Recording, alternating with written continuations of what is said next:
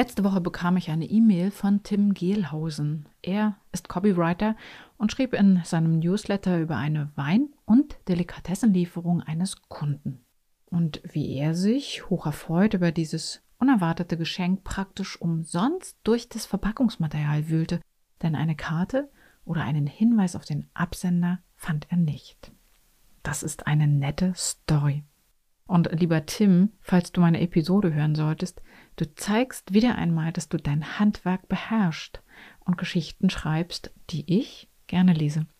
Trotzdem beschlich mich auch ein klitzekleines bisschen das Gefühl von, okay, gute Story, Copywriter halt, ne? Oder?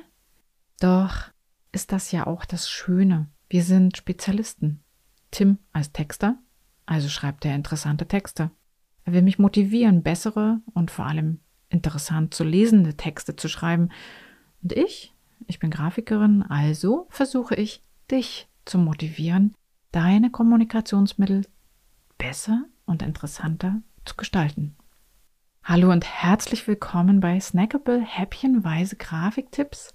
Mein Name ist Jana Schlosser und ich bin Kommunikationsdesignerin und beratende Gestalterin.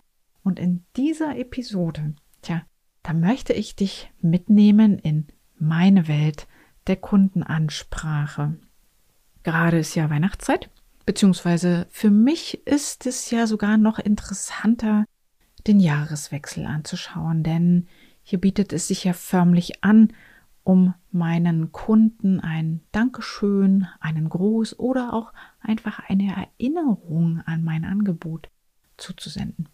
Doch als Grafikerin gebe ich dir jetzt hier natürlich keine Tipps zu Storytelling oder interessant geschriebenen Kartentexten, sondern ich möchte dich gerne dazu animieren, auf die einfachste und jahrhundertelang erprobte Möglichkeit der Kontaktpflege zurückzukommen. Die klassische Postkarte oder Briefkarte, wenn sie nicht auch vom Postboten gelesen werden soll. Ich pflege meine Kundenbeziehungen mit meiner jährlichen Neujahrspost. Ja, richtig, Neujahrspost. Und auch erst in der zweiten Woche des neuen Jahres versendet. Denn jetzt vor Weihnachten sind viele Unternehmer echt im Stress. Entweder doch noch, also entweder sie müssen halt noch Aufträge fertigstellen oder sie sind mit dem Jahresabschluss beschäftigt oder auch mit der Vorbereitung und Überlegung zum neuen Jahr oder auch einfach mit eigenen Weihnachtsgeschenken oder wie sie die Großmutter versorgen oder ihre Kinder nach Hause bekommen. Corona spielt da ja auch irgendwie eine Rolle. Deshalb versende ich also meine Post erst in der zweiten Kalenderwoche des neuen Jahres. Da hat sich schon manches beruhigt. Ich liebe solche Post und ich freue mich auch immer auf das Sammelsurium, das ich in meinem Briefkasten zum Jahresende vorfinde. Mein Versicherungsfuzzi zum Beispiel sendet mir immer eine Großkarte und die ist genau genommen ein Fotoabzug und bildet ihn und sein Team ab. Im Bild integriert sind dann noch die guten Wünsche. Und ganz ehrlich, diese Karten sind legendär, denn sie sind meistens so schreckliche Fotos, dass sie über die vielen, vielen Jahre, die ich die jetzt schon bekomme, schon wieder gut sind. Also um es dir einfacher und vielleicht auch weniger peinlich zu machen, es gibt wunderbare Kartenmotive, die du dir ganz bequem im Internet bestellen kannst, modern oder klassisch, ganz wie es zu dir und deinem Unternehmen passt. Okay, was aber ist jetzt mein Grafiktipp? Also, mein heutiger Tipp bezieht sich auf dich und auf deine ganz persönliche Handschrift. Das Motiv der Karte, ich wiederhole mich hier gerne noch einmal, spielt aus meiner persönlichen Erfahrung eine untergeordnete Rolle, wenn du mit Hand und eigenen Worten eine kurze Nachricht schreibst. Viele Menschen reißen jetzt die Hände hoch und sagen mir, dass ihre Handschrift so schrecklich sei, so unlesbar und überhaupt fast so, als könnten sie gar nicht, gar nicht händisch schreiben. Stimmt das? Ja, auch ich merke, dass sich meine Handschrift durch die Nutzung des Computers verändert hat. Vielleicht auch durchs Älterwerden, keine Ahnung.